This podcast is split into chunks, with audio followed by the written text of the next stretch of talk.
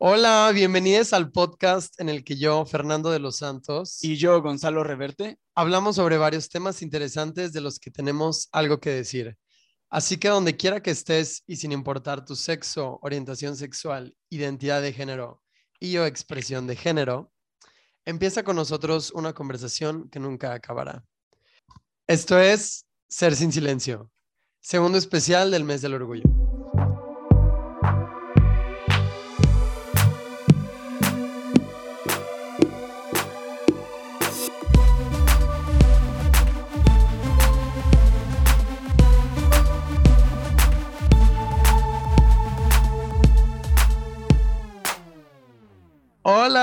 Hola, qué emoción. Hola, hola. ¿Cómo están? Bienvenidos de nuevo a Pride Month Pride Month. 2022. Lleno de arco iris. Y dijo un amigo, este, el primero de junio, eh, Feliz Pride Month, ¿qué les trajo Lady Gaga? sí. Es un mes demasiado increíble. Eh, vi muchos memes y videos y fotos al respecto y me encantó. Sí, el de Carmen Aristegui. Sí, que Por saca la bandera ahí y con la Sí, sí, sí. música o de un influencer que sale manejando un coche así normal de que yo antes de junio. Ah, sí, sí. Y sí. ya es junio y sale con una como bandera y como este Peluca. con peluca y una diadema de unicornio y de que eh, soy gay, déjenme pasar, quítate hetero y no sé qué. Sí, sí, Eh, sí. Se llama Paco del Mazo. Este me da mucha Pero bueno, todos andan en el Lo amo. En el, en el, Sí. en el mood, en el, ¿cómo se llama? Espíritu. Sí. Espíritu del Pride Month, en vez de espíritu navideño, espíritu del Pride Month. Entonces, una vez más, Este- volvemos a traerles el especial de Pride Month. Y en esta ocasión vamos a tener cinco invitadas especiales. Y hoy tenemos al primero de ellos, quien es em, pues un chico que conocí. Bueno, un... Ahorita te voy a preguntar tus pronombres. No sé si te identifiques como él. Creo que sí. Sí, sí, sí, me sí, soy un chico queer que se identifica como él. Ok, ok, bien. Em, y pues nos unió la bici. Yo ya ubicaba a nuestro invitado que es Iván. Vamos a darle una bienvenida a Iván. Quiero aplausos de iCarly. Si los vamos a meter. Aquí Fercho me da las indicaciones de mete un dragón y yo entonces tengo que buscar así de que, ay güey, pero bueno, sí. sí, Y también se te olvidó decir que hashtag orgullo sin silencio. Sí, en este mes tenemos Como muy presente con estos eh, capítulos y queremos promover mucho pues el orgullo sin silencio, ¿no? Eh, estamos trayendo estas historias de estos, eh, estos invitados y creo que cada historia es única y nos va a aportar y nos va a dejar algo. Así que Y también me habías dicho... el orgullo sin silencio. Algo que se me quedó que dije, está chido, que claro que hay más días para como concientizar, para hablar sobre la homofobia, para hablar sobre este, otros temas más darks, por así decirlo, pero que sí, o sea, que orgullo es portar la bandera, ¿no? Con esta este, aceptación y esta, ¿cómo me habías dicho? Como, no sé, yo no me acuerdo. pues con orgullo, sí. Sí, o sea, claro que orgullo es al fin y al cabo Celebrar, todo ¿no? el año También. y se celebra y es, este, es lucha, es resistencia, muchos significados con muchas perspectivas. Claro. Y pues bueno, sin más preámbulo, Iván, bienvenido. Sin bienvenido, silencio. bienvenido. Eh, bueno, acabo de recalcar que Iván lo conocí, otro, una breve intro también, un pre, eh, por el grandioso mundo de la bici. Ya pues, Iván, te digo que te ubicaba, pero no te conocía. Y hace poco en un evento en Monterrey ya nos pudimos conocer en persona al famosísimo Iván. Es como una secta eso de las bicis. Sí. O sea, Sí, fue muy cool conectar con él y la verdad sí estuve pensando en, ok, Pride Month, testimonios y dije, ok, creo que Iván tiene algo que decir y estaría muy padre su participación. Pero bueno, Iván, cuéntanos de ti, bienvenido. ¿Cómo estás? Hola, ¿cómo están? Muchas gracias por la invitación. Estamos aquí entusiasmados. Esto de, de, pues contarles un poquito, ¿no? Ah, antes que nada, que realmente nos conocimos en un curso en Monterrey, pero Fernando me atacó, no me saludó. ¿Qué? ¿Cómo? me, sí, fue como, hola, yo te conozco. Y yo lo conocía. Entonces, yo Extrovertido. recalcar que se van a dar cuenta que vivo en Mérida, Yucatán, donde no saludamos así a la gente extraña. Entonces, En San Luis tampoco, no sé qué le picó. No sé qué le picó. Es que no son, no, así no son todos los potosinos ni potosinas, pero la mayoría sí. Pero la verdad es que hicimos una muy bonita amistad. Eh, al, al principio fue un poco difícil porque estuvo llena de odio y de, de discriminación por parte de Fernando, pero hablaremos de eso más adelante. Porque para que todos lo sepas, soy un gay moreno de 28 años. Entonces ahí va a empezar la, la historia. Ok. Buena premisa. No, pero todo fue muy amable. Y ya, bueno, me tocó eh, ser invitado al podcast, a ver cómo, cómo sale. ¿Me escuchan bien? Sí, Sí, sí, muy y tú bien. así de, pues bueno, ya Gracias. que aquí andamos.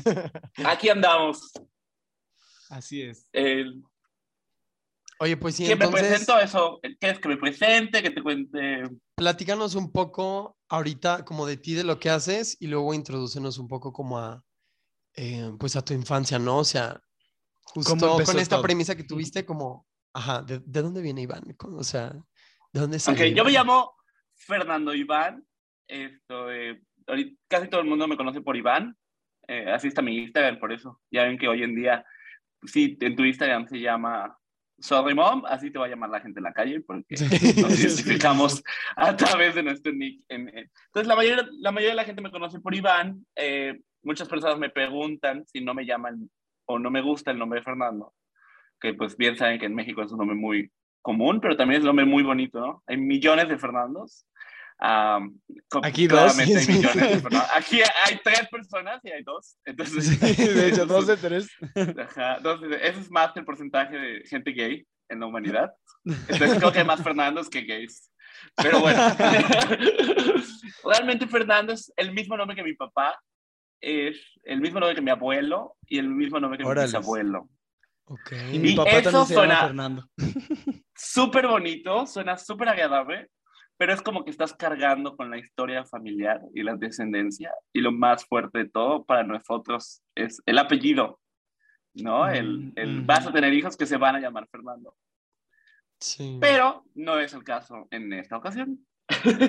en otros lo será, pero en esta no lo fue. Claro. Y realmente de ahí empieza el que me gusta. Me gusta que me llamen Fernando. Mucha gente que me conoce me llama Fernando desde muy chiquito. Pero de cuando yo empiezo como a aceptarme un poco más y hablaremos más al respecto adelante, como que empiezo a adoptar más mi segundo nombre de Iván, que suena gracioso y suena absurdo, pero de cierta forma siento que Fernando siempre fue algo más impuesto. Como Mm. tus abuelos y tu papá y todo el Sí. mundo se llama Fernando y tú tienes que ser un Fernando. Y no sé, Fernando suena muy masculino.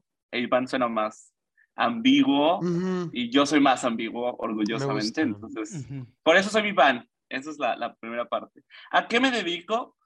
Bueno, a pesar de que soy un chico súper queer, ah, sí, en mis redes sociales se, se dan cuenta siempre o estoy usando brillitos, o estoy usando maquillaje, o aretes, o gorros, o no sé, basura, lo que sea que encuentre en la calle me lo pongo. en mi vida profesional, eh, desafortunadamente, soy completamente diferente. Completamente como dos personajes en una película. Am, en mi vida profesional yo trabajo para el sector de la salud visual. Es un sector de lentes de contacto y de visión, pero es muy especializado y trabajo con doctores que son muy reconocidos a nivel internacional y que también son muy homofóbicos y clasistas. Y que eso es algo que finalmente amo mi trabajo todos los días a través del esfuerzo mío y de mis compañeros y de toda la cadena ayudamos a las personas a ver. No es como que estemos vendiendo eh, ropa o, eh, o, no sé, armas, que, bueno, yo trabajé antes, ¿no? En, en ropa, no tengo nada en contra, pero esto es muy reconfortante, es realmente vender y adaptar tratamientos a personas que no pueden ver y que necesitan este tipo de tratamientos para poder tener un futuro y un presente, ¿no? Con calidad. Entonces, eso es lo que me mantiene en el trabajo en el que estoy. Amo lo que hago. Veo toda la región de Latinoamérica y eh, Iberoamérica. Eh, vuelo muchísimo, trabajo con muchísimas personas de todo tipo, de todos los colores, de todos los géneros. Pero sí es una industria que está llena de homofobia y al mismo tiempo está llena de bondad y de ayudar a la gente. Entonces creo que es, era algo importante compartir, porque creo que hay muchos escenarios hoy en día en el que no es ni blanco ni negro, Sí. sino todo es más gris y más de que hay puntos buenos y también hay puntos difíciles y con, en mi parecer, y eso es lo mejor de que haya varios invitados en el podcast de este Pride, que nuestros pareceres van a ser muy diferentes y nuestros puntos de vista van a ser muy diversos. Y eso es lo importante, el que la gente que se identifique más conmigo y que con la forma que tengo de pensar diga, ah, mira, no es necesariamente malo lo que estoy pensando. Hay gente activista, eh, conozco más a Fercho, en este caso, que es mucho más activista, es mucho más de cambiar las cosas, de hablarlo. Y hay gente más en otro tipo de trincheras, yo me considero de esas personas, de intentar cambiar las cosas desde adentro, de espacios llenos de homofobia, pero con una estrategia muy blanda y muy suave porque no están preparados para, hey, soy queer y me llamas ella. Y sí estoy de acuerdo con todo eso, pero hay que educar a la gente en base a sus capacidades de poder adaptar ese tipo de ideologías y a veces es bien complicado.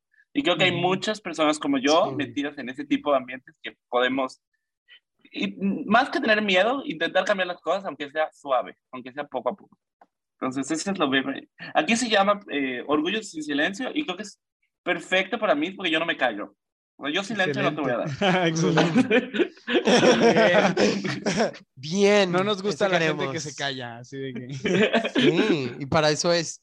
Oye, me gusta mucho esto que dices de que no es blanco y negro. Eh, creo que en muchos eh, o sea, este cambio, como dices, sí, eh, por ejemplo, donde tú estás, en la industria en la que estás, o sea, que dices que tiene que ser blando, creo que es muy cierto, o sea, no en todos los lugares puede ser así como de golpe de un lugar a otro. Y me parece muy bien que desde tu trinchera justo tú digas, ok, hago lo que puedo y me gusta mucho lo que hago porque sé que estoy ayudando a personas a fin de cuentas. Y también que a pesar de todo lo malo que hay, creo que, pues como tú dices, esta combinación, aunque me gustaría pensar que justo se está impulsando el cambio hacia que sea más bueno, ¿no? O sea, hacia que haya más aceptación, más amor, o sea, como que va para allá. Entonces, pues sí hay esta parte oscura, estamos como, como que en este gris y se está intentando a lo mejor hacer más blando y es poco a poco. ¿Es qué? Como blando. Ah, sí. O sea, más. Sí, sí, sí. O como más blanco, pero bueno, el blanco como sí, referencia. eso te iba a decir así como, ¿cómo que el blanco es bueno y el negro es No, o sea, hablando como, o puede ser al revés, ¿no? No, que El blanco sea lo muy malo. Bueno. Pero Es- sí, no, pero algo como dices, más es como esta ambivalencia, aceptación. vaya, o sea, esta polaridad. Eh, y es así en todos lados, y, y sí, o sea, me parece muy, Claro. muy cierto. Y qué cañón, también, bueno, no sé, es una duda si igual esta industria, aparte de que haya homofobia, igual hay como mucho machismo, o como que el patriarcado está muy presente, o sea, como muchos hombres cisgénero. Hay muchísimo. Es una industria de doctores súper reconocidos que creo que se han enfocado mucho en el conocimiento y el ego. Y también es una industria muy masculinizada, que no necesariamente es algo que siempre es malo, pero afecta de muchas maneras. Mm. ¿no? El hecho de que sean casi todos hombres heterosexuales, de género, con cierto rango de edad y con cierto grado de conocimientos, hace que sea una industria muy clasista y muy cerrada. Claro. Y que no la vas a cambiar porque por algo es un tipo de industria en la cual se va agregando, así como Ferch y yo nos conocemos por la bici, y que probablemente a lo mejor a Gonzalo digan, no me van a llevar a subirme ahí, están locos. Ah, sí me gusta. te- nos vamos, y- o, hay gente que sí, que no, no, uno nunca realmente sabe, pero la gente que Claro, vamos a sí. visitar tan seguido, solo hablamos de eso todo el día y ya tenemos hartos a todo el mundo. Pero, y no vas a cambiar ese tipo de industria de la bici, de cómo amamos lo que hacemos. Claro. Y creo que con ese tipo de industrias cerradas, con este tipo de grupos cerrados, no es necesariamente que los vayas a cambiar, sino a lo mejor los puedes reeducar, los puedes, Sí. como, como dices, ablandar. Esta, eh, suena gracioso, ¿no? Lo de Sensibilizar, sí. y si blanco es bueno o si negro es malo. Claro, ¿no? Entendemos perfectamente dónde van todos sus puntos de referencia. Eh, creo que justo es, va muy de acorde. En ese, estoy en un tipo de sociedad entre más blanco, entre más hetero, entre más varonil, entre más fuerte, pues más exitoso y mucho más inteligente. Y es justo el desmentir eso, ¿no? Yo me presento siempre con, a pesar de que en mi vida personal, el 95% del tiempo soy una persona mucho más abierta con mi sexualidad, con eh, la forma que soy de vestirme, con, con lo que amo ser queer. Durante mi trabajo siempre me presento con cierto, no soy de closet, hay gente que lo sabe, si me preguntan y es el momento indicado, lo comento en mi trabajo. Más sin embargo, no me presento nunca con esa carta, ni hablo nunca de ese tipo de temas hasta no entender cuál es la forma de pensar de la otra persona. Y eso me puede poner a mí en una posición de vulnerabilidad o de poder, de poder reeducar a alguien y decir, oye, pues mira, no, te equivocas porque no solo hay eh, este tipo de personas homosexuales o lesbianas, etcétera. Hay también este tipo, y yo también soy gay, nada más no lo sabías, pero mira cuánto tiempo llevo trabajando en esto. Y entonces le cambias un poquito la forma de pensar a esa gente, antes que presentarme a lo mejor con una carta que no es mala, no es negativa, pero es más agresiva para la gente que no piensa como tú y que te cierran la puerta inmediatamente. Y ya no puedes reeducar, ya no puedes tener ese diálogo. ¿no? Entonces creo que es saber analizar un poquito a veces el tipo de, de ambiente en el que estás porque es muy bonito, Fer y Gonzalo, es muy bonito pensar que todas las industrias hoy por hoy son abiertas y que todas las industrias tienen ese espacio gay y que en junio todos cambian una bandera de colores. Y sí, eso es un, es un mundo ideal y sí es un mundo que está mejorando para todos, pero también hay espacios que no son seguros. Y hay espacios donde la gente puede perder su trabajo y hay espacios donde la gente puede perder el respeto que los otros le tienen solo por el simple hecho de presentarse por quienes somos. Y es ese tipo de diálogos los que también tenemos que tener. ¿Cómo apoyamos a la gente que está en esos sectores, trabajando en esas industrias, para que tengan las herramientas necesarias para hablar con sus jefes y con sus compañeros sin sentir que tienen que ser de closet, sin sentir que se tienen que meter al closet y estar seguros, ¿no? Al respecto. Oh, shit. Está feo. O sea, si es justo como tú dices, eh, igual es como el, quiero pensar como el coming out, o sea, como que tienes que hacer este tanteo del, del, ambiente de las personas, como esta lectura del cuarto de, ok, para mí es seguro o no, es un espacio seguro o no, o sea, me va a beneficiar, cuáles son los pros, los contras, y ya dependiendo de eso, pues justo ir viendo cómo eh, se hace el, el, cambio, cómo lo dices, justo tengo una amiga que en, en Monterrey está, es parte del gobierno del municipio de San Pedro y ella decía que pues es súper feminista, ¿no? Pero pues no es lo mismo estar ahí en el gobierno y con todos estos hombres, baby boomers, heterosexuales, y como el código de vestimenta y todo esto, pero que sí poco a poco, como tú dices, ha ido metiendo como que los temas sobre la mesa, los ha puesto sobre la mesa y como que em, los ha ido abordando no de golpe, ¿no? O sea, como poco a poco y como que estratégicamente para así, justo como dices, o sea, que no hay esta respuesta como negativa por parte de esta gente que pues está como, muestra esta resistencia al cambio o a la, a la apertura. Claro, yo tengo uno de mis mejores amigos uh, en la vida, Ay, estoy tan orgulloso de él, pero al mismo tiempo es un gran activista, es una gran persona es súper agresivo en su forma de comunicarse con el, el heteropatriarcado, ¿no? Es súper agresivo con la forma en la que él presenta los, los esquemas y él siempre me decía, ¿por qué no renuncias? ¿Por qué no te mueves? ¿Por qué no llegas con las uñas pintadas? ¿Por qué no te cambias el color de cabello? ¿Por qué no haces esas cosas? Alguien lo tiene que hacer, alguien tiene que llegar a los espacios y mostrar quiénes somos y no nos pueden callar.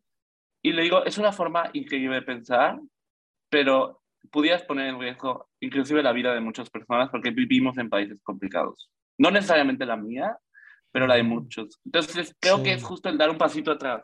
Como dices, no, eh, no es lo mismo mis ideales en dónde estoy parado y en lo que necesito hacer para tener un plato de comida en la mesa o bien un futuro. Sí, sí. ¿no? sí depende muchísimo pues de la persona, del contexto. ¿Desde qué privilegios se hablan?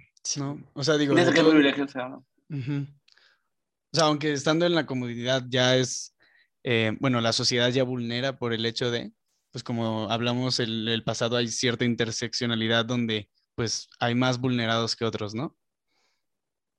Sí, sí, los atraviesa. el cambio empieza en casa, ¿no? Como dicen, eh, el otro estaba viendo un, un video y dice un, chavo, como deja de decirle a tus hijos qué hacer, ¿no? Tus hijos van a, aprender lo que están viendo en casa y son un reflejo de ti. Y bueno, creo que es un 80% cierto, pero en el fondo, como comunidad, somos muy fuertes de salir a la calle y decirle a la gente qué tiene que hacer, pero tampoco nos hemos como sentado muchas veces a pensar de lo que nosotros estamos haciéndonos los unos a los otros como una comunidad es correcto o nos lleva a alguna parte, ¿no? Yo tengo muchos comentarios que me dicen, ay, es bisexual, pero porque es gay, pero no se acepta. Mm. Y, o sea, a mí me hace vomitar, aunque no he comido, cuando escucho cosas así. Sí, claro. O sea, y yo como mucho, que lo sepan todos los que me están escuchando, yo como mucho, pero aunque no haya comido, me vomito si escucho algo así. Porque siempre mi respuesta es, pues no, no puedes decir que los bisexuales no existen. Sí, claro. Y salir a la calle a marchar que los heterosexuales acepten tu homosexualidad. Sí, claro. O sea, se tiene sí, ¿por qué negar esa orientación sexual? O sea, y la tuya no. Yo también tengo amigas y amigos que me siguen diciendo es que la bisexualidad no existe y yo. ¿Cómo sabes que no existe para empezar? O sea, ¿por qué lo niegas? No porque no sea tu realidad, no existe. O no porque tú lo sientas, no existe. O sea, no lo puedes. Y es una fórmula tan básica, en el fondo, de decir, si viene, no sé, el rey de los heteros así disfrazado. y te dice Fer y Gonzalo, tú no existes porque tú eres gay, los gays no existen. Bueno, yo soy hetero. Pues, ah, perdón, no, sé, Gonzalo, no, sabía. Bueno, mira está bien, está bien, está bien. Mira, Gonzalo siempre pregunta. Pero no, Gonzalo, tú no, eres hetero porque esto es un podcast gay. y tú no, existes. Me convierto. ¿Ve? O sea, claro, eso, eso, es lo que voy, asumimos o por el tipo de contexto en el que siempre se dan las cosas. Entonces, si el contexto es que estamos hablando de temas gays, entonces yo asumo que las dos personas que están paradas frente de mí son gays, malamente, porque tenemos pocos aliados. Tenemos aliados ahí muy, muy increíbles allá afuera, heterosexuales, que nos apoyan todos los días, pero no son suficientes y a veces ni siquiera nos lo queremos. creo que sí, igual es como el... Ahí estás acá, eres gay, porque no hay manera en que un hetero esté parado apoyándome, porque no es su realidad. Y cada día vemos que eso está cambiando, que es de la generación en la que crecimos nosotros a la de mi hermanito, es un mundo completamente diferente de aliados y eso es maravilloso. Pero somos aliados nosotros con nuestra comunidad, no lo sé, o sea, siempre es algo que digo, ¿cómo puedes decir que una sexualidad no existe si tú quieres que la gente acepte la tuya? O más fuerte aún, y creo que es aún todavía más complicado, el seguir procurando este estereotipo de ser un hombre alto, fuerte, masculino, malo, poderoso y prepotente como un gay atractivo. Porque entonces estamos adoptando todo lo que nos hizo daño y todas las, las burlas y toda esa como homofobia interiorizada que fuimos adquiriendo en el camino de nuestras vidas y lo inyectamos en casa y lo metemos en nuestros espacios seguros y lo metemos a nuestras discotecas y a nuestros bares y a nuestros cafés y a nuestros espacios y entonces ya soy yo el que sigue procurando vulnerabilizar a otros gays, siendo gay, o siendo bisexual, o siendo, ¿no? Eh, incluso entre nosotros, digo, para, a lo mejor no viene el tema, pero creo que muchas veces hasta con nuestros aliados somos súper difíciles. Y es algo que yo siempre hablo con mis amigos. O sea, si hay unos dos, tres heteros en el grupo y somos tres gays, tres heteros, o sea, acéptenlos, quídanos, abrácenlos, eh, cuídenlos, respétenlos, procúrenlos, pero no les falten al respeto. Claro. Y no, no los molesten y no estén encima de ellos y no estén, y no se enamoren, no se obsesionen, porque eso lo hace que afecte realmente las relaciones que podemos llegar a tener sanamente. Por ideales que no son sanos, por homofobia interiorizada, por el no aceptar que podemos ser aliados aunque seamos distintos. Digo, Fer y yo somos completamente distintos. Yo soy amable. Fernando no es amable, nada más parece. Y somos muy buenos amigos.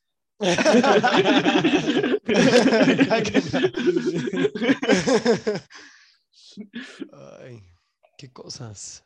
Sí, sí tiene eh, mucho sentido todo esto que dices. Digo, igual creo que viene como de esta transfobia, bifobia, homofobia, lesbofobia interiorizada eh, por quien sea, sea parte de la comunidad o no, y también cómo la hemos, cómo nos hemos deconstruido y también pues ido aprendiendo, ¿no? O sea, hay personas que son gays, pero no porque sean gays, igual como que está el estereotipo de que, ay, es un hombre gay y va a ser todo bueno y es vegano y es hippie y ama a las mujeres y pues no, o sea, hay hombres gay que son súper misóginos. O que también soy, son transfóbicos, ¿no? O sea, hay de todo. O igual, ¿no? O sea, a lo mejor una mujer bisexual que es súper homofóbica. Y es muy complejo.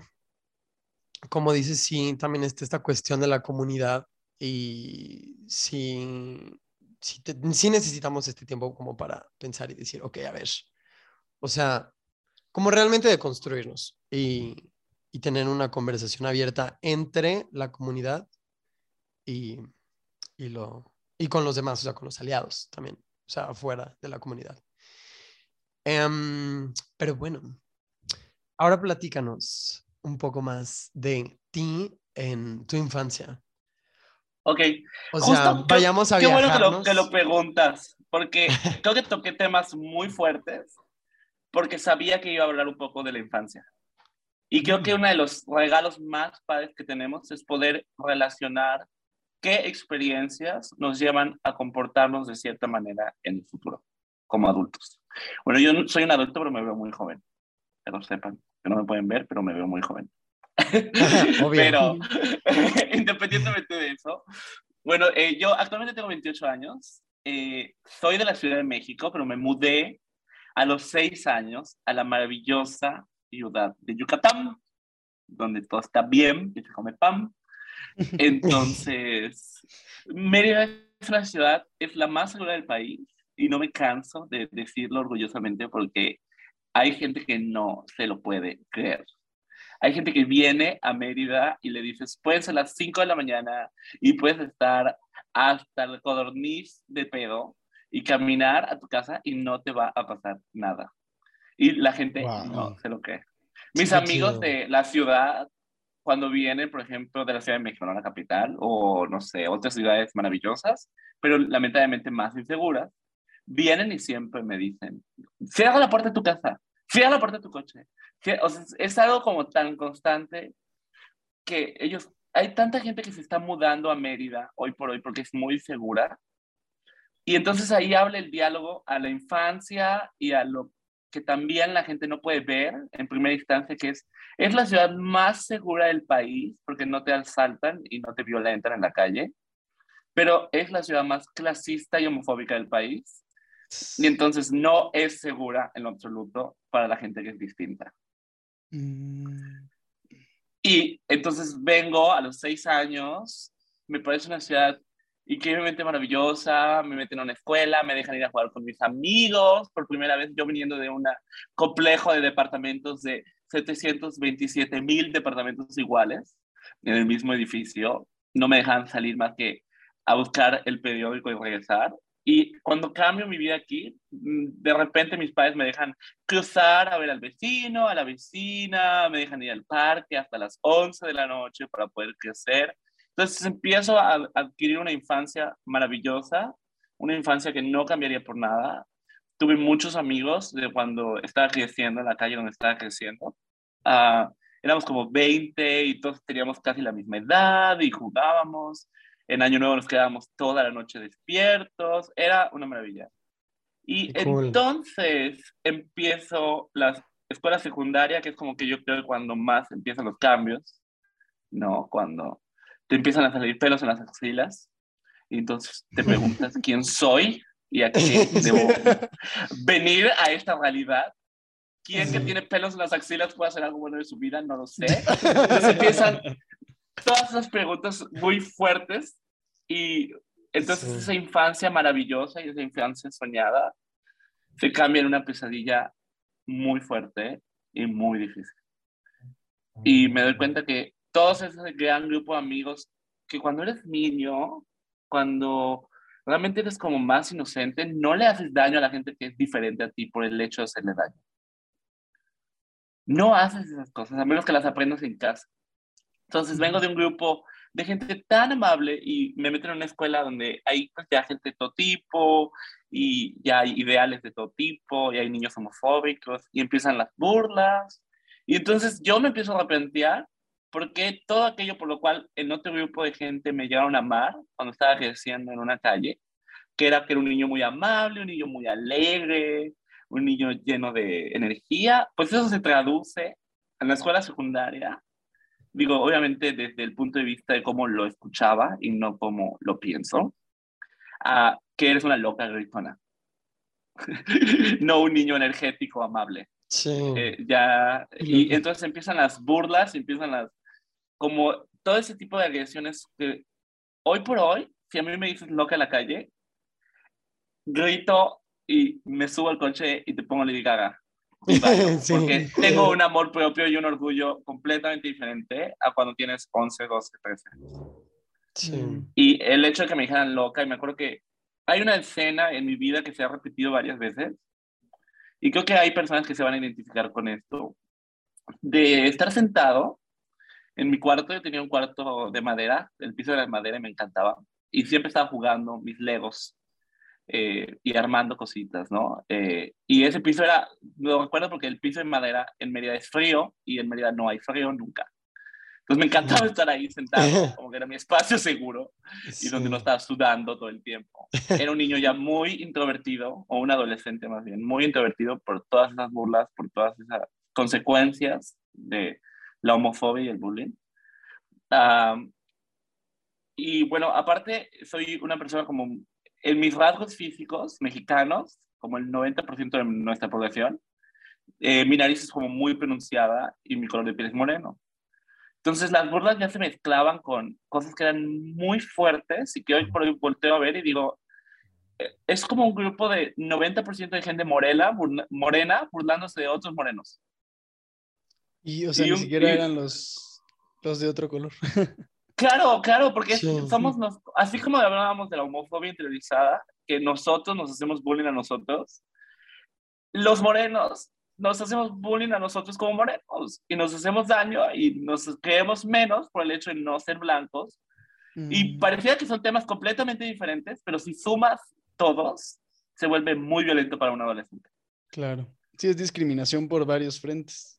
Y justo ahí entra esto de la, lo que decías, la interseccionalidad, o sea que como que te atraviesa esta cuestión eh, del color de piel y además está la cuestión de la orientación sexual y pudiéramos, igual y pudiera entrar justo también tu expresión, ¿no? Tu expresión de género o cómo eras con los demás. Entonces, eran como varios factores que em, pues te hacían vulnerable, o sea, y, y, pues esa vulnerabilidad, pues hay gente que se aprovecha de ella y pues, pues no debería de ser así. y, eh, luego, recuerdo que como en aquella época, digo, sentado, lo que estaba contándoles, ¿no? De que sentado jugando mis legos en el piso de madera, eran momentos muy felices de la, de la, adolescencia cuando te sientes tranquilo, de esos días en que ya hiciste tu tarea, ya te comiste tu sopa, ya solo tienes que jugar y divertirte. Y me llegaban recuerdos que yo era una persona completamente diferente a los que me rodeaban, porque a mí me atraían otros hombres. Y, eso ya me llegaba a confundir muchísimo porque yo estaba sentado jugando con mis legos de repente aparecía esa idea de la homosexualidad que me aterraba y que me llenaba de inseguridad y de ansiedad. Y entonces ese juego sentado se acababa, me acababa, ya no me sentía bien, ya no me sentía tranquilo y me paraba y era a llorar y era a, a angustiarme cuando se enteraban en mi casa me iban a sacar me iban a golpear, mi familia es, era y es completamente religiosa. Entonces viví como una adolescencia que puedo decir que estuvo llena de violencia de ciertas maneras. Realmente no hubo golpes, pero hubo mucha violencia. Y hubo mm. mucha inseguridad y muchas críticas. O sea, eh, cosas muy fuertes. O sea, me acuerdo que si no se metían con mi nariz, se metían con mi voz, o se metían con lo femenino que soy, o se metían con la forma en la que me comporto. Yo soy súper bueno en el deporte. Hoy por hoy, Fernando se lo puede contar. A mí me pones 75 mil horas de deporte y las hago aunque me pase a morir. Y eso lo tuve que aceptar muchos años después, porque toda esa adolescencia yo no practicaba un solo deporte. No iba ni a una sola de las actividades, porque sabía que iba a estar llena de otros compañeros hombres, sabía que iba a estar llena de maestros homofóbicos que harían comentarios homofóbicos.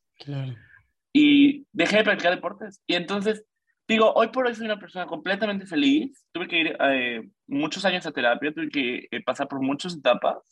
No me avergüenza contar, lo cuento con orgullo, que tuve una adolescencia muy difícil, muy solitaria, porque eso es una realidad que le pasó a mucha gente de nuestra edad, que por hoy pasa menos, pero sigue pasando, de cómo reniegas completamente quién eres y lo que te gusta, porque me gustaban los deportes, porque siempre me ha gustado hablar con la gente, porque siempre me ha gustado ser un buen amigo, confiar, eh, chismear, platicar, y todo eso lo negué por años de mi vida, por el miedo a interactuar con la gente.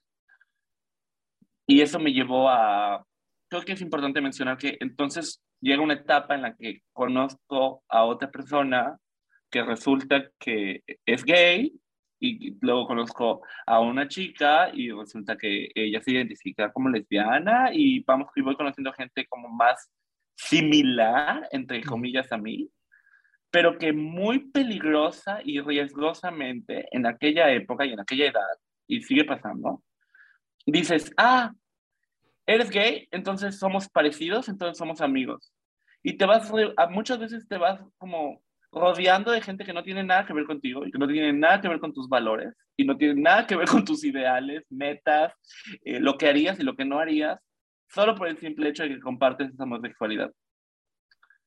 Y a veces eso puede ser muy positivo, pero en mi caso no lo fue. En mi caso me empecé a rodear de gente que era completamente como enojada y violenta con la vida y que el, el plan que ellos traían era muy diferente al que tenía yo, aunque ambos vivíamos realidades similares que eran violentas. Siempre he sido una persona de, hey, si hay violencia y si hay fuego, pásame una botella de agua a ver si la podemos apagar. Pero no toda la gente es así, no toda la gente lo toma así, ¿no? Entonces me empezó a rodear en mi adolescencia de personas que por lo mismo, ¿no? Son gays, me llevo con ellos. Y llega un punto, Fer y Gonzalo, que no sé, tienes 17, 18 años y ya es una edad en la que supuestamente ya debemos de saber todo lo que queremos hacer en la vida y luego te vas dando cuenta que no sabes absolutamente nada. Y en toda esa confusión me doy cuenta que no tengo ni la menor idea de quién soy. Olvídate de qué vas a estudiar y qué carrera quiero estudiar y qué quiero convertirme en la vida, sino no sé quién soy. La gente que me rodea no me hace feliz no comparten los valores que yo comparto, no entiendo las cosas de las que hablan, no tengo otros amigos, no sé qué hacer con mi vida. Y creo que es ahí donde empieza realmente la vida de muchos de nosotros como personas, en mi caso homosexual. En el punto en decir, tengo 18 años, tengo 25 años, tengo 45 años y no tengo la menor idea de quién soy, porque toda la vida me he tratado de definir por lo que los demás dicen que es bueno, que es malo, que es sexual, que no es sexual, que es eh, pervertido, que no es pervertido. Entonces empiezo como a reestructurar mis ideas y a decir, y eso es algo que yo te, le aconsejo a toda la gente que conozco y por hoy. Y creo que es lo que más me ha servido a mí. ¿Qué tanto de lo que creo y de lo que pienso lo pienso porque quiero y no porque alguien más me dijo que así tiene que ser? Y con todo, con todo, el grado de que yo cuando me mudé a vivir solo, recuerdo que fui y compré 5 kilos de jamón y 5 kilos de queso. Y 5 kilos de jamón y 5 de queso es un chingo de jamón y de queso para una persona que vive sola. Se echa a perder. Y lo más chistoso es que no me gustan los sándwiches, ni el jamón, ni el queso. Pero toda la gente, cuando te mudas a vivir solo, o cuando te mudas a vivir con tu grupo de compañeros, te dicen, ve y cómprate un microondas, jamón y queso y pan, arroz y frijol en el súper. Y todos vamos como borregos y compramos jamón, queso, pan. Y luego te das cuenta que no comes esas cosas y que solo estás adaptando ideas a tu vida que todo el mundo hace, pero que no necesariamente tienen que ir contigo. Sí. Y eso se traduce exactamente en la misma forma en la que me cuestiono desde por qué voy a comprar un kilo de jamón hasta por qué pienso que si me comporto más femenino y porque hoy me maquillé y fui al antro y no ligué, entonces me tengo que dejar de maquillar porque la mayor parte de la gente gay va a priorizar la masculinidad y no el ser femenino mm. solo porque era una validación externa de ligar o no. Entonces me cuestiono. ¿Realmente quiero ligar con alguien que no me conoce? realmente quiero conocer a alguien que le atraiga por algo que no soy, eventualmente me voy a sentir inconforme, eventualmente va a pasar el tiempo y voy a estar cuestionándome por qué me comporto de esta manera, por qué hago esto por tal persona. Y es ahí donde está atrapada la mayor parte de la gente que conocemos, en hago todo esto como me dicen que lo haga, pero no soy feliz y no sé quién soy y estoy enojado y odio mi vida y odio mi pareja y odio todo porque no nos hemos parado a cuestionarnos, ni como gays, ni como heteros, ni como nada. ¿Qué de lo que pienso lo pienso porque yo quiero? ¿Y qué de lo que pienso lo pienso porque cuando crecí, volviendo al tema de los niños, me decían, ser femenino está mal. Ser gay está mal. Ser gay es no poder ser fuerte. Ser gay es no poder ganarle a un hetero en el deporte. Ser gay es no poder crecer tus músculos y romperte y volverte a parar. Ahora soy una mezcla orgullosa entre lo más femenino y lo más masculino que te puedas imaginar, depende de la hora del día y los números de cafés que tengo. ok.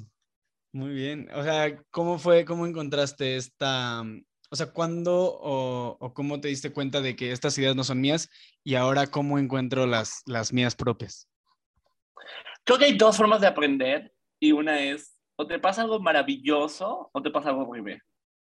Sí. Entonces creo que a muchas veces, o sea, yo soy muy espiritual, uh, tengo mis velas y todo, Entonces, muchas veces le pido al universo, ayúdame a aprender desde el amor, no desde el odio, no desde la violencia. Quiero aprender esta lección, pero ayúdame a aprenderla desde el amor. Mándame pastillas, no inyecciones. Por favor. Porque en muchas veces creo que queremos aprender las cosas, pero seguimos decidiendo lo mismo y entonces nada más agravamos la situación hasta el punto que ya no podemos seguir mintiendo. Y esto es ah, cuando me doy cuenta que pienso y que no sé quién soy y que toda la gente que me rodea a mis 18, 20, 16 años no tiene nada que ver con mis ideales, tengo que cambiar mi forma de pensar. Porque empecé a salir con que si tenías dos piernas y una tercera, salía contigo. Y me enamoraba de ti y me obsesionaba contigo y era la más así enamoradiza y la persona más, miles de relaciones y miles de novios y miles de... Y eso es súper peligroso y es súper riesgoso. Porque si no tienes una educación sexual fuerte y si no tienes una educación de eh, los riesgos de enfermedades de transmisión sexual, los riesgos sobre las drogas, los riesgos sobre la gente en sí. Hay gente buena, pero también hay gente que no es tan buena eh, empiezo a buscar esa validación de que yo no tengo idea quién soy, pero estoy seguro que va a llegar el superhéroe de mi vida y se va a ser mi novio y él me va a resolver y me va a rescatar y, como Superman varonil me va a rescatar todo esto y me va a ayudar y me va a procurar.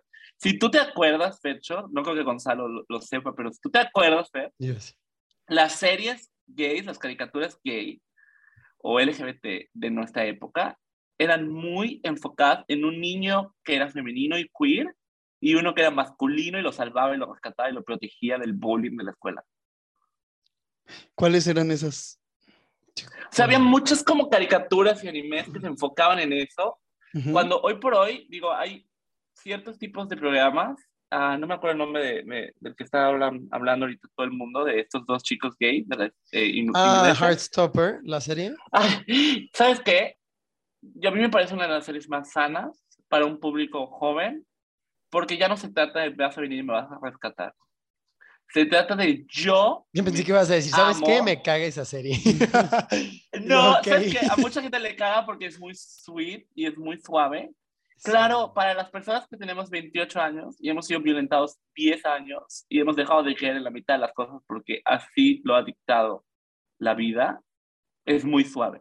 Pero para alguien que está creciendo y aprendiendo sobre la vida y sobre el amor, es el tipo de serie que tienen que ver y no una serie donde llega alguien y te rescata y te valida y te no. Una serie donde esta lo que más me gusta de esta serie y tiene mucho que ver con como yo crecí es uno de los actores principales se da cuenta que él se tiene que respetar y él se tiene que amar y él tiene que poner alto a las situaciones y decir si no quieres estar en mi vida vete y entonces obliga al otro en este caso a adaptarse a un ambiente más sano.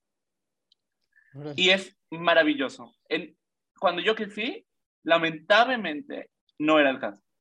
Yo buscaba un superhéroe en todos los novios que tuve, en todo el tipo de basura de gente con la que salía. Y un día, cuando quiero terminar con uno de los novios que tuve, eh, le digo que ya no quiero estar con él, que me revisaba mi celular, me, me revisaba mis conversaciones, era completamente obsesivo. Tóxico, Eh. Tóxico, Mm. yo tenía 17 años, el güey se metía todo lo que veía, era mucho más grande que yo. Entonces era un ambiente muy riesgoso, porque a pesar de que tengo la mente muy abierta y no juzgo a nadie por sus acciones, no es lo mismo que yo a mi edad decida hacer ciertas cosas a que a los 16, 15, 18 años decidas hacer ciertas cosas por Claro. validarte. Entonces, termino con este chavo, salgo eh, ese día con mis amigos, regreso a mi casa y luego me dan ganas de irme a comp- Les digo que yo como mucho, me dan ganas de irme a comprar algo al Oxxo y cuando salgo caminando, este güey se topa en mi camino y me agarra a madrazos. Ay, güey. ¿Cómo? O sea, ya después de terminarlo. Después de terminarlo, el güey me agarra a madrazos. ¿Ese mucho mismo más día? grande que yo, ese mismo día. Mucho más fuerte que yo. Mis papás histéricos terminan llevándome al hospital. No. No fue tan grave como para realmente una cirugía o algo, pero sí tenía sangre, sí estaba súper asustado. Mis papás gritándome, porque yo era de closet en aquella época, no tienen ni la menor idea de qué está pasando. Ay, o. Les sea, cuento- ¿y ahí saliste con ellos?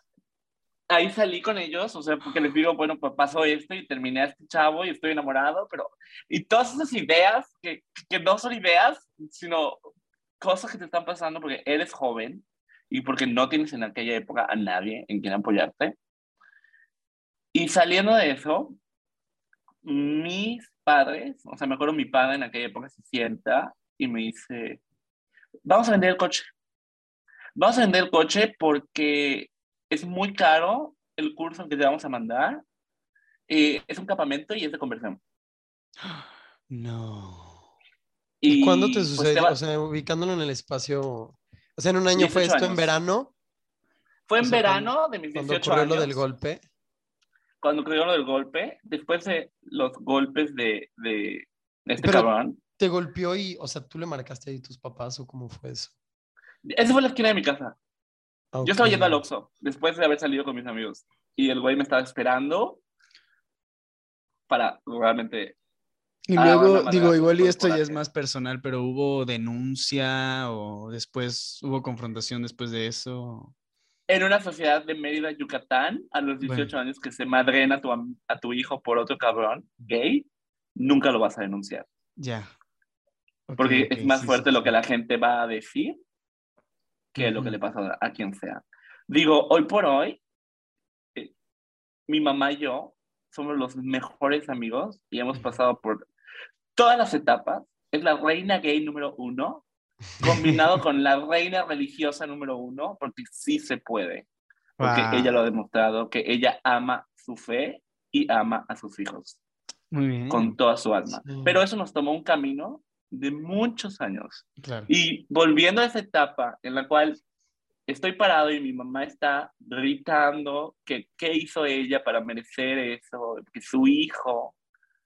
Y, y créeme que mi mamá es una persona maravillosa, lo cuento con mucha transparencia porque creo que es necesario contar las cosas como son para que realmente haya un cambio. Mi mamá desde su ignorancia, desde su miedo, desde su desde esa soledad que también ella sentía, sin ninguna mala intención, la conozco hoy por hoy, se voltea y me grita, yo bañado en sangre, en esa escena, Eso cuando te cuando les encontraron. cuento, les cuento que fue un cabrón y que soy gay y que ya olvídate la sangre, ya lo más importante es que eres gay y cómo puede estar pasando esto. ¿Y cómo puedes estar sangrando? Claro que estás sangrando, eres gay. O sea, la, la gente gay se mete en problemas, la gente gay se mete en drogas, la gente gay, porque es la, la mentalidad de aquella época, en aquel tipo de familia, que es el 99.9% de la gente que nos rodea en México, en aquella época. Entonces mi mamá se voltea y me grita, es que yo te amo tanto. Imagínate esto es bien fuerte. que yo lo que más miedo tengo es verte en una cama postrado de sida.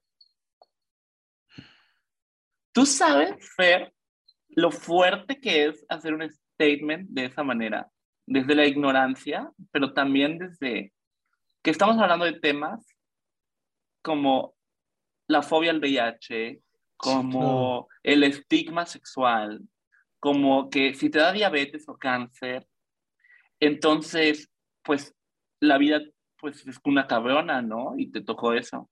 Pero si te da VIH para este tipo de mentalidad, es porque te lo mereces, porque eres gay. Entonces, sí, como porque te lo buscaste. Temas, porque te lo buscaste por promiscuo. Entonces, toco estos temas que son bien fuertes, porque ahora que yo mucho más grande, mucho más sano, y ahora hoy por hoy les digo, me llevo con mi mamá. Es la mujer más arrepentida, claro, de haber exteriorizado todo eso, pero no lo hizo desde su intención. Como la mayoría de los padres allá afuera, no digo todos, ¿verdad? Hay unos que sí son unos tremendos hijos de la tostada, pero fuera de los que no son así, la mayoría lo hacen desde su ignorancia, desde su miedo. Entonces, cuando pasa esto y mi mamá me grita esto y mi papá me grita que va a vender el coche para que me metan a un campamento de conversión, pues me escapo de mi casa.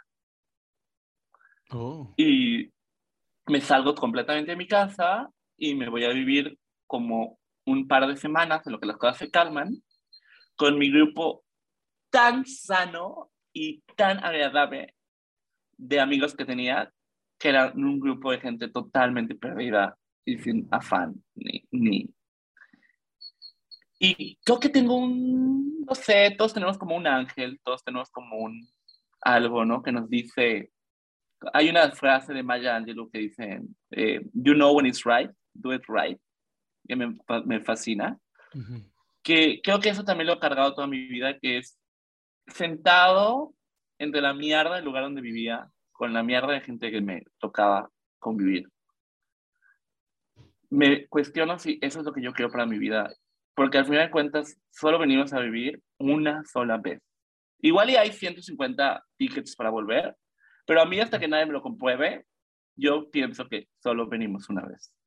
Y si solo venimos una vez, sea ese el caso, ¿por qué no voy a intentar con todas mis fuerzas y con todas mis herramientas tener una vida digna y tener una vida sana y tener una vida en la cual yo esté tranquilo y no rodeado ni de gente que no me hace bien, ni de violencia, ni de acusaciones, ni nada. Entonces yo empiezo a cuestionarme por qué tengo esa vida y si es un resultado de lo que los demás están escogiendo para mí o de lo que yo estoy escogiendo para mí. Vuelvo a mi casa, hablo con mi mamá y pues mis papás se divorcian a ese, a ese nivel. Se divorcian del grado de, o, es la homosexualidad de Fer, Iván, o es nuestro matrimonio. O sea, tu papá no cambió. Mi papá cambió, como creo que toda la gente cambia. Ahorita tiene otra familia, tengo cierto contacto con él. No es una mala persona, pero en aquella época yo creo que el machismo le ganó, ¿no? También viene de una generación en la cual él, él no se permite llorar mi papá es una persona que es muy agradable, no se permite llorar. Y imagínate qué tan sano puede estar alguien que no se permite llorar. Sí. sí no, Yo pues, lloro cuando se acaban los pedos en tela. Sí. Entonces él se va de la casa y es ahí donde realmente empieza como esta sanación y este trabajo muy duro. Porque suena fácil, pero es un trabajo muy duro que tuve con mi mamá, que tuve con mi hermanito, con mi hermana, de decir, pues vamos a ponernos las pilas y a dejar de acusarnos y a dejar de juzgarnos y a dejar de criticarnos y vamos a de verdad intentar crear un futuro. Pero ahí creo que algo que yo sí quiero compartir con ustedes es también tenemos un grado de responsabilidad muy grande. Yo lo hablo con mi hermanito que también es gay.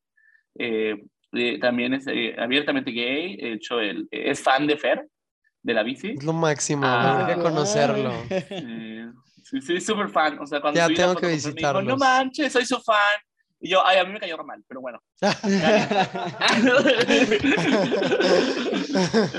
¿Y también lo conociste ahí en la secta de bicicletas? No, todavía no. Ya, ok, ok. No, Sí, por, no Instagram, somos. Ah, por Insta, Insta, Friends. Ya. Yo no conozco a gente por Instagram. O sea, en mi vida he como hecho eso. Pero bueno, continúa, perdón, Iván. Está cool. Creo que eso de que nosotros conocemos mucha gente por Insta es que así crecimos, conociendo gente por Internet. O sea, muchos gays conocieron gente por Internet a lo largo de su vida porque todavía no éramos abiertamente en ninguna Mm, escuela o algo. Sí. Entonces a mí se me quedó, o sea, yo a mis 28 años alguien me saluda por Instagram y sin afán de coquetear ni nada, a veces sí, ¿verdad? Claro que no, pero algunas veces hola, ¿qué tal? ¿Cómo está tu día? A ver, Vamos por una cerveza. O sea, sí soy muy como abierto a ser amigos porque toda mi vida he crecido haciendo amistades por internet y al mismo tiempo en persona. No tengo esas ambas habilidades. Ah, entonces, cuando pasa esto, creo que un- una cosa bien importante es seamos responsables cuando estamos creciendo.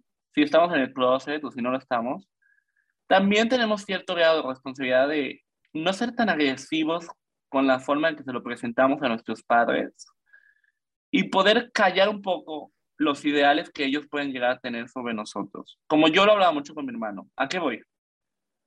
Si todo pasa mucho en Estados Unidos, ¿no? Yo trabajo en Estados Unidos con los mexicanos. Todos los, los americanos, o el 80% están esperando que el mexicano llegue tarde y que sea flojo.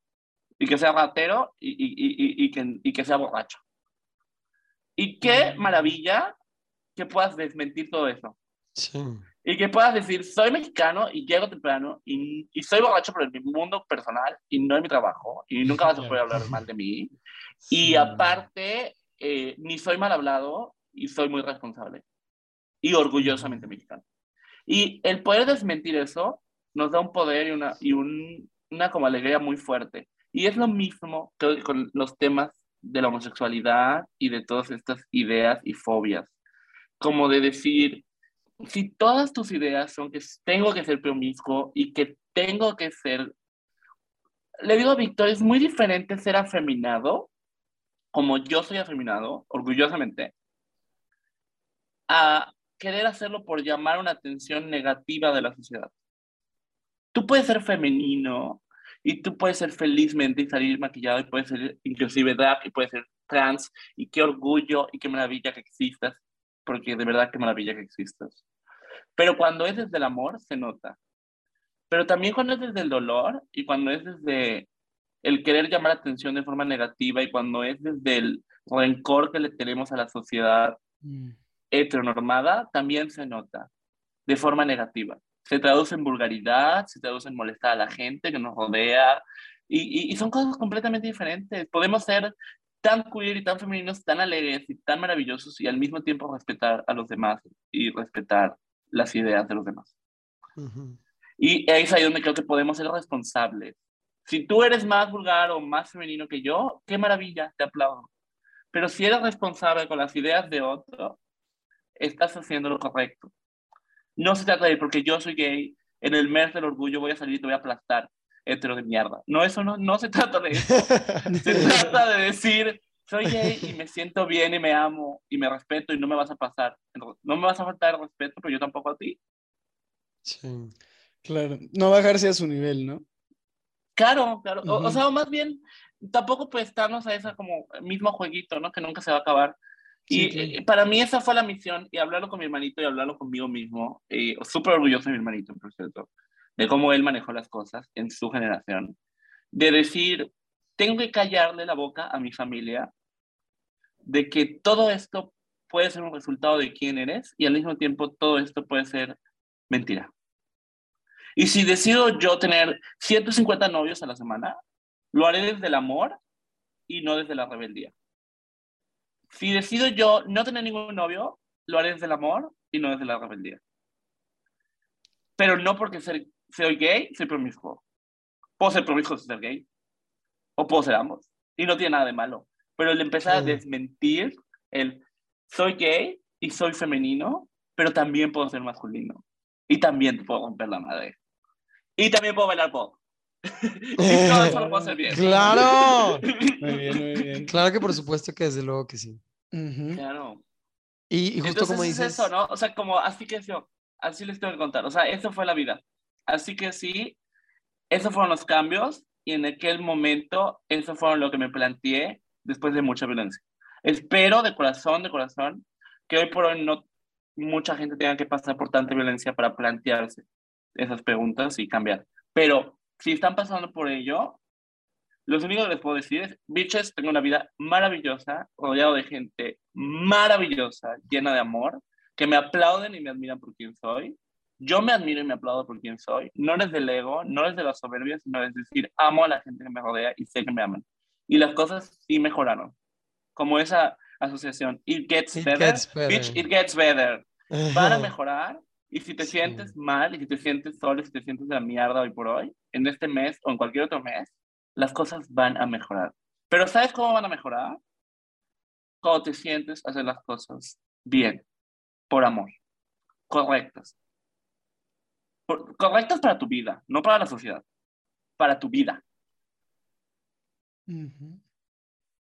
Nos quedamos así de que... No, es que está genial. Y incluso esto que hablas desde no hacerlo, digo, más bien hacerlo desde el amor, no desde la rebeldía.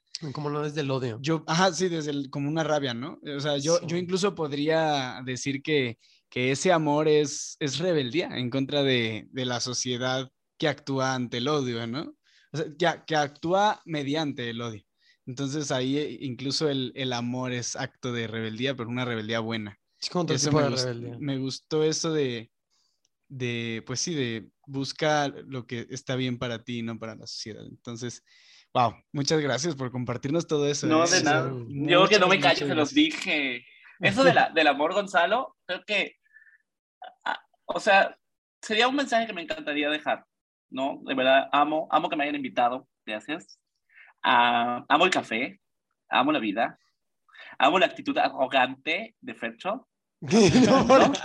Estoy sonriendo y escuchándote. Eso es arrogancia. Ser tan lindo y tan amable y estar de buenas todo el día es arrogante para la gente. ¿Sí o no? ¿Quién está conmigo? Pero realmente creo que el amor, dicen muchas personas, el amor duele, el amor, es que estoy amor, lo amo y me duele. No, bitches, el amor no duele. Nosotros la definición de que el amor duele.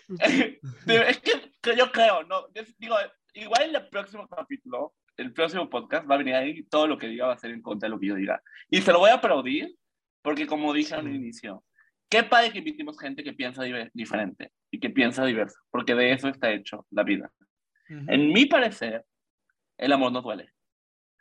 Lo que duele es el apego, lo que duele es la rebeldía, lo que duele es eh, el rencor, lo que duele es la obsesión, todo eso duele.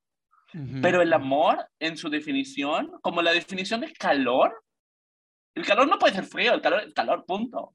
Si no me creen, vengan a vivir a Mérida. Y van a decir, no, hay calor frío, hay calor, Sí, sí. Y te sales de bañar y te estás sudando la axila porque hay calor. como decimos aquí, chic. Pero fuera de eso, el calor es calor y el amor en su definición literaria y textual es un sentimiento positivo y es un sentimiento bueno. Entonces, eso es lo que yo me preguntaría. Hazlo desde el amor apegado a su definición positiva. Si no, cuestionate si es amor. Y se vale. Ay, ¿saben cuántos me he escogido? Cuando dijo Gonzalo, ¿qué te trajo Lady Gaga en este mes? Ay, a mí Lady Gaga me ha traído muchos bad romance. Muchos. y también se vale decir, lo decidí porque eso era lo que quería. Quería una relación de apego, la quería sufrir, la quería vivir, lo hice. Pero lo que no se vale es mentirnos y decir, era amor. Y entonces creo que eso lo podemos aplicar con todo en la vida. Con todo. Con salir del closet, con tener amigos heteros que nos rodean y nos apoyan, los aliados, con salir a las calles a marchar este mes, que es bien importante, ¿no? O no, o marchar de tu casa si quieres, o hablar con tu familia, o hacer tu microacción de... Pero háganlo desde los sentimientos, de, del, realmente de positivos y no negativos, no competencia, no soy la más perra que tú. Ay, ¿saben qué? Cualquiera puede ser una perra, cualquiera, o sea, solo tienes que la ver. No, no, no, sean amables. Sean, sean amables sean gentiles, sean buenas personas. Eso no cualquiera lo puede hacer. Eso cuesta un huevo. Eso sí es el problema. La verdad. Y sí, o sea, y ¿sabes qué, Fecho? Y digo, antes de que terminemos, yo, sé que tienes algunas preguntas antes y yo no me callo. Pero también no, no, no, el- un, un llamado, un llamado, y lo tengo que decir, tengo que aprovechar mis minutos al aire, Dale. a que Sí. tengan cuidado con lo que consumen este mes. Yo no me paro en un estudio hablando de la indoor, de bici, si no van a donar parte de las ganancias de la clase gay a una asociación o de VIH o de algo que tenga que ver con nuestra comunidad y que haga falta. Si no van a hacer algo por nuestras personas, por nuestra comunidad, no les voy a dar ni 50 centavos porque cuelguen una bandera de colores. No lo hagan. Y de verdad, por favor, si pueden pasar este mensaje a sus compañeros, no se trata de ser rebeldes o estar como muchos locales. Tuve un, tuve un, un tema con una chica, la dueña de un, un lugar aquí en Mérida, que me dijo, no sé si fue su intención o no fue su intención, pero me dijo, por eso no los dejan pasar en ningún lado, porque son conflictivos. Y le dije, no, sí hay gays conflictivos, claro que los hay, que se cuelgan de nuestra entidad, de nuestro género, de nuestro, para poder pelear una batalla que no es la correcta, pero no puedes generalizar así. No puedes hacer una cosa así. No se trata de todos somos gays conflictivos o no lo somos. Pero lo que sí podemos generalizar es que el dinero de todos vale lo mismo. Y el dinero de todos nos cuesta a todos ganárnoslo de diferente manera. Entonces, sean conscientes y prudentes y cuénteselos a sus amigos. No es por pelear, ni con el negocio, ni con la economía, ni con el estudio, ni con nada. Pero es poder alzar la voz desde la amabilidad y decir, yo lo dije aquí con los estudios de Mérida y lo hago públicamente y lo vuelvo a hacer. Si vas a tener clases gays, o vas a dar helado gay, o vas a dar desodorante gay, y todas las cosas gay que pueden salir este mes, porque claramente este, este mes, hoy por hoy, hoy todo se vuelve gay, hasta el agua. Mínimo haz, Sí. una mínimo haz un esfuerzo y comprueba Sí, y sí. demuestra a los demás que estás donando ciertas cosas para nuestra comunidad, porque eso es para lo que sirve este mes. No para que baile Lady Gaga en una bici eh, con una bandera de colores, porque bichos, eso lo puede hacer cualquiera. Y este mes es sobre un cambio. Es cierto, porque, que- porque muchas, o sea, No, sí. muchas y la mayoría más bien de las empresas pues se pintan de colores, pero y hasta todo el mundo lo critica de que, a ver, lo haces en realidad por apoyar y por ayudar y por hacer un cambio, o lo haces para mostrar una máscara de aceptación claro. a, a cierto problema o situación social para vender más, ¿no? Sí. O sea, ¿quién se está beneficiando ahí? Y ¿Los es que justo... ¿Ganan dinero o a dónde va ese dinero? O sea, me, me gusta esa postura porque sí, tienes razón. Que ganen No- dinero. Todos queremos ganar dinero. Como dicen, si tengo dinero para un café, me quiero comprar Ah, un claro, café. Qué bueno que totalmente. la gente compre un café. Pero que donen una parte de ese café gay a los Sí. gays, a las asociaciones. Sí, que tenga causa, ¿no? O sea, porque no solo es atraer eh, clientela con la excusa de que apoyamos a, a la gente LGBT y el resto del año, pues, ¿qué? Sí, vale más. Claro. Y justo es esta cuestión del pink washing que se da muchísimo en, en Pride Month. Y yo también he recalcado mucho en lo que dices, Iván. eh, sobre todo, bueno, ahorita en el estudio que estoy, eh, yo estoy maravillado porque, pues, o sea, las dueñas son súper aliadas de la comunidad y hay mucha gente de la comunidad. O sea, en, todos lados no hay gente de la comunidad. Y sí he visto otros lugares, tanto, o sea, de bici o no de bici, ¿no? O sea, cualquier lugar que en su vida han hecho algo y ahorita es como, oh, Pride, y salen todos los colores y así, pero, eh, o hasta pueden donar inclusive, y todavía esas donaciones van a personas. Pasa mucho, eh, estaba viendo un post de un activista en Estados Unidos que no están estas empresas gigantes y de que sí, todo Pride puede ser, no sé, algún banco, alguna empresa de ropa, y ves como el behind the scenes y cómo ellos donan eh, para campañas de políticos eh, súper conservadores, antiderechos, que están promoviendo todas estas le- leyes. Entonces, creo que sí es muy importante, y qué bueno que lo dices, el ser conscientes de a quién estás consumiendo, dónde estás consumiendo.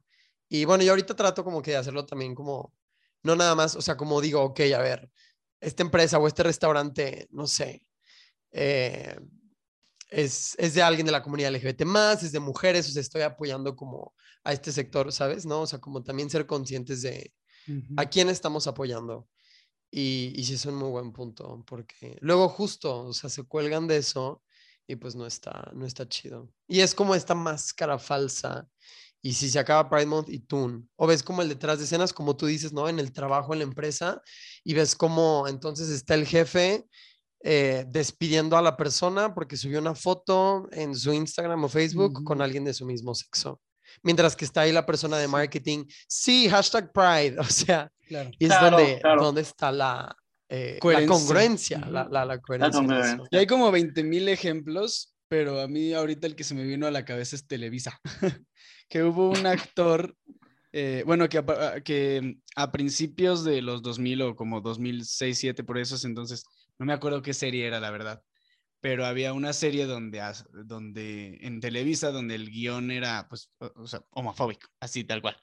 Eh, y el, justamente el, actor que decía esos diálogos era, era homosexual y que cuando él salió, eh, pues sí lo despidieron y porque la imagen de Televisa no, no, este, no, no sé bien el dato de, de quién, o sea, de cómo se llamaba, pero sí sé que es real, que lo despidieron por ser homosexual y porque la imagen de la empresa y no sé qué. Este, ah, pero ahorita, 10 años después, ¿qué tal? Todos apoyando y todas las banderitas y el Pride Month y así. O sea, no hay coherencia, ¿no? O sea, como que, Que ahorita también- es más este miedo a ser cancelado. Yo creo que muchas empresas eso y es lo que muchas pasando. organizaciones es el miedo a ser cancelado, no tanto que crean desde ellos. Claro, porque a lo mejor a mí no me van a despedir. O sea, yo veo que muchas veces, pues el ejemplo no tiene que exactamente ser despedir a la gente cuando es gay. Porque a lo mejor no me van a despedir, pero a lo mejor no me van a promover porque soy el putito en vez del compadre. Mm, Entonces es ahí donde tenemos que tener cuidado, porque la violencia, Sí. la violencia es algo muy inteligente, como el amor. Y la violencia se puede traducir en ser tan inteligente y tan estratégica que no se note. Eso no se Mm. nota. No necesariamente se pueden poner ejemplos o imprimir casos de lo que está sucediendo hoy por hoy en muchos lugares. Como sí. el caso de, de, por ejemplo, no sé, las sociedades de cada estado, clasista o algo así. A lo mejor no me van a voltear y me van a decir, eh, no vas a pasar porque eres puto. Pero si el trato es diferente, cuestiónate. ¿Por qué me están tratando diferente? ¿Porque yo vine con una mala actitud? claro. ¿Porque yo vine agresivo? ¿O, yo- o me están tratando diferente a pesar de que yo estoy haciendo las cosas bien?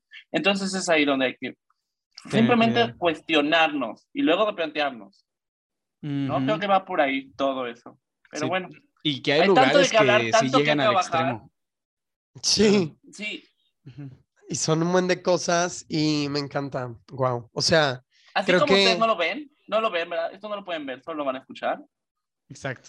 si pudiéramos. Quiero que o sea, sepan Que son una hora 20 minutos de Gonzalo agarrándose su cabello y jugando con su cabello rosado.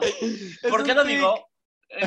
Sí, siempre lo hace. Sí, no. Luego me lo pega a mí. Pero o sea, estoy es Sí, no, ajá, y es tú y un yo ni nervioso que es ansiedad, ya, o sea, no creas que es por la situación, eh, siempre estoy así. Este, Es como darle vueltas a lo mismo, Gonzalo. Que me... Es de eso de lo que se trata este mes. De no darle vueltas a lo mismo. Gran puente, gran, gran unión. Sí. Oye, pues creo que eh, las preguntas. me gustó mucho que en el inicio dijiste, bueno, pues yo voy a dar mi opinión, pero pues hay mucha diversidad de opiniones y que al final regresaste a ese punto porque sí es algo que Sí. pasa, o sea, como que no, volvemos a lo mismo, o sea, no es o sí o no, o sea, hay una gran escala de grises, es un gran espectro de colores, de opiniones, de vivencias, de experiencias, de historias, eh, Perspectivas. perspectivas y justo eh, por eso es el orgullo sin Ujú. silencio, o sea, como el ver estas historias de distintas personas, distintas, de distintos lugares, eh, con distintos sexo, orientación sexual, ¿no? Y como sentarnos a escuchar y, ok, ¿cuál es tu realidad? Y como, este, ¿qué es lo que podemos aprender de esto, ¿no? O sea, ¿qué podemos sacar de aquí? Y creo que tu historia, pues sí es, es fuerte, es, Ujú. tiene, o sea, no es como esta historia bonita, ¿no? De Heartstopper que, que nos pone, ¿no? En esta serie, que también las hay. Y hay otras donde Que debería, ni ¿no? siquiera hay historia. O sea, Ujú. mataron a la persona por su orientación sexual o por cómo se expresó. Y vemos justamente esta diferencia de matices, o sea, de- de- de- de espectro, o sea, que hay. Me encantó que nos platicaras eh, todo esto justo para hacer conciencia y también para inspirar a quien esté escuchando, ya sea parte de la comunidad o no, sea a lo mejor alguien homofóbico, homofóbica, o que quiera ser aliado, aliada, o que ya lo es, o que no ha salido del closet.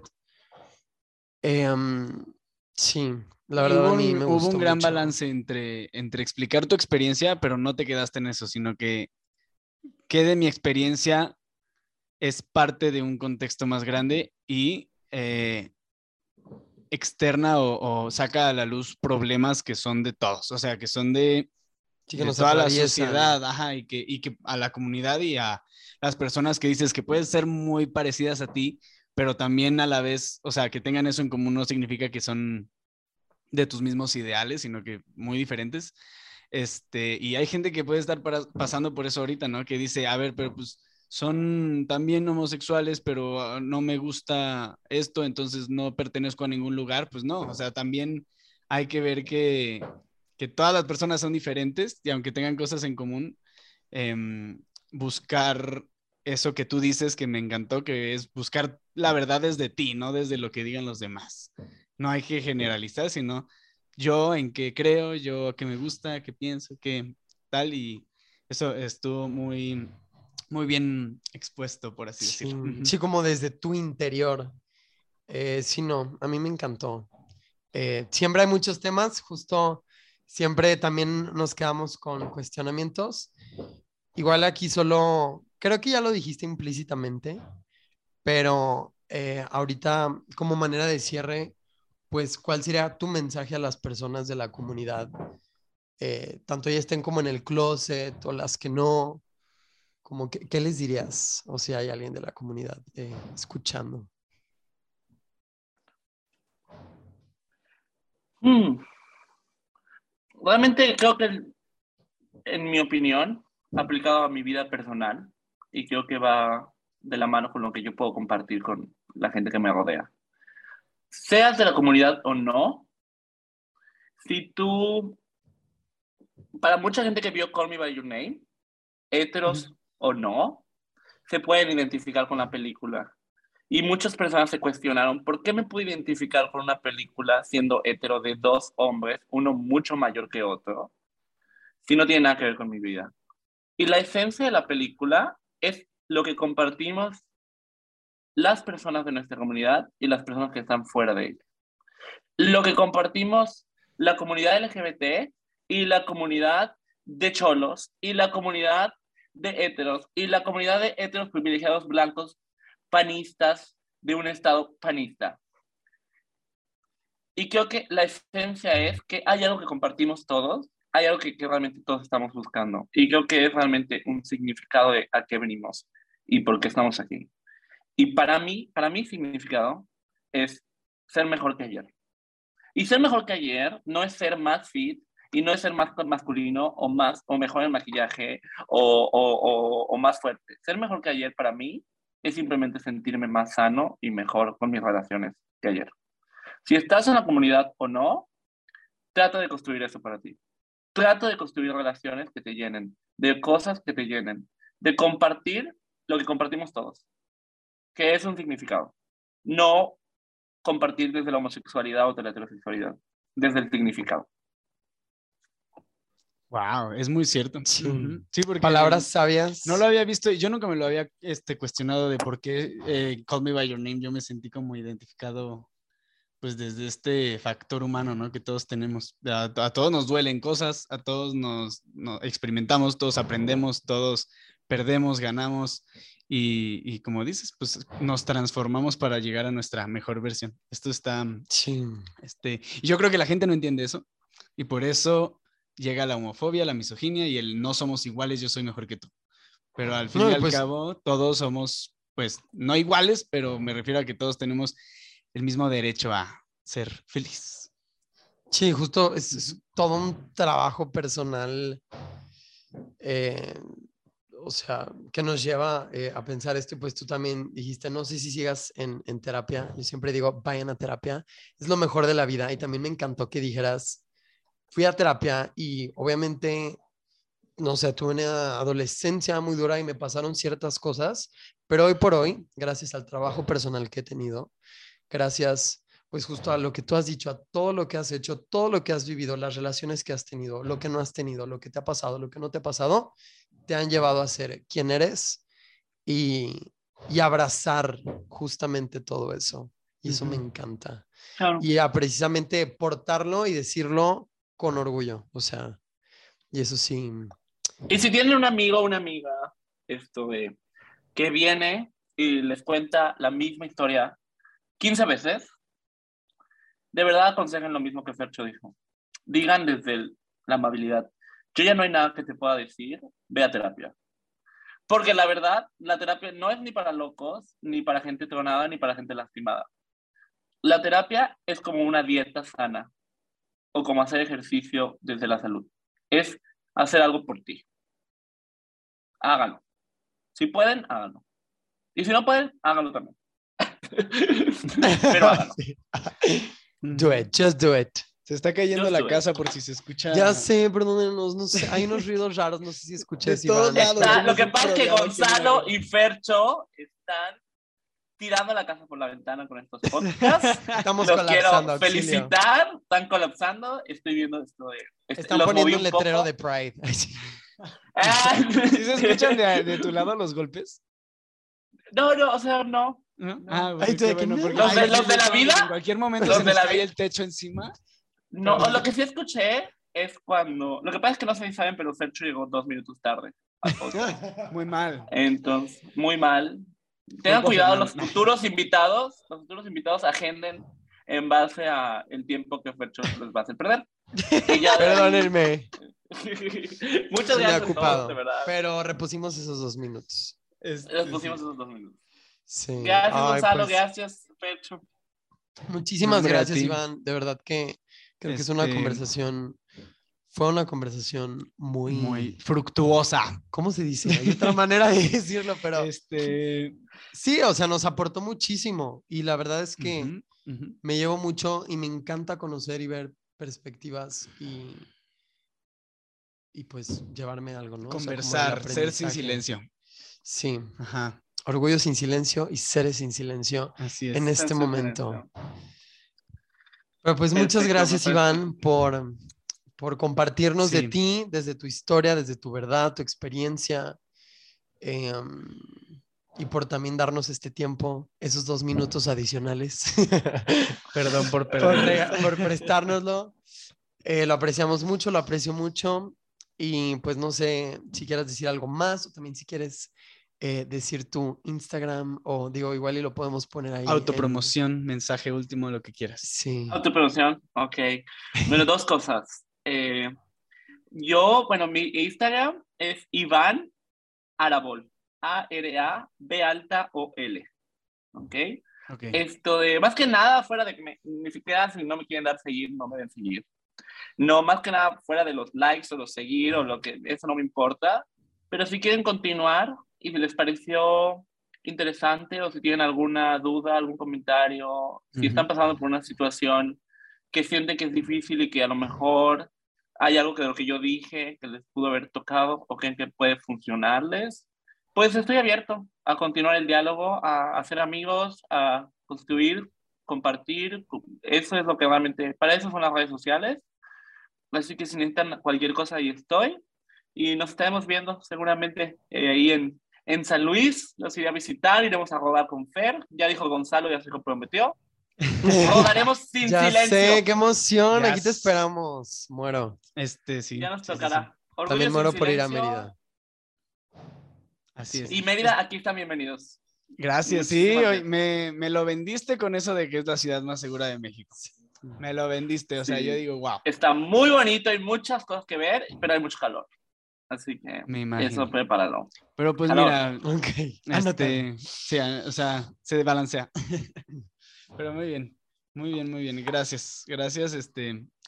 Pues muchas gracias una vez más. Seres sin silencio por escucharnos. de verdad este Pride Month em, creo que siempre hay cosas que aprender, nunca dejamos eh, de aprender y es una segunda edición que me encanta que lo estemos haciendo y pues el primer capítulo, qué gran inauguración. Y compártanlo Perfecto. también. Alexa, hay- reproduce Bad Romance.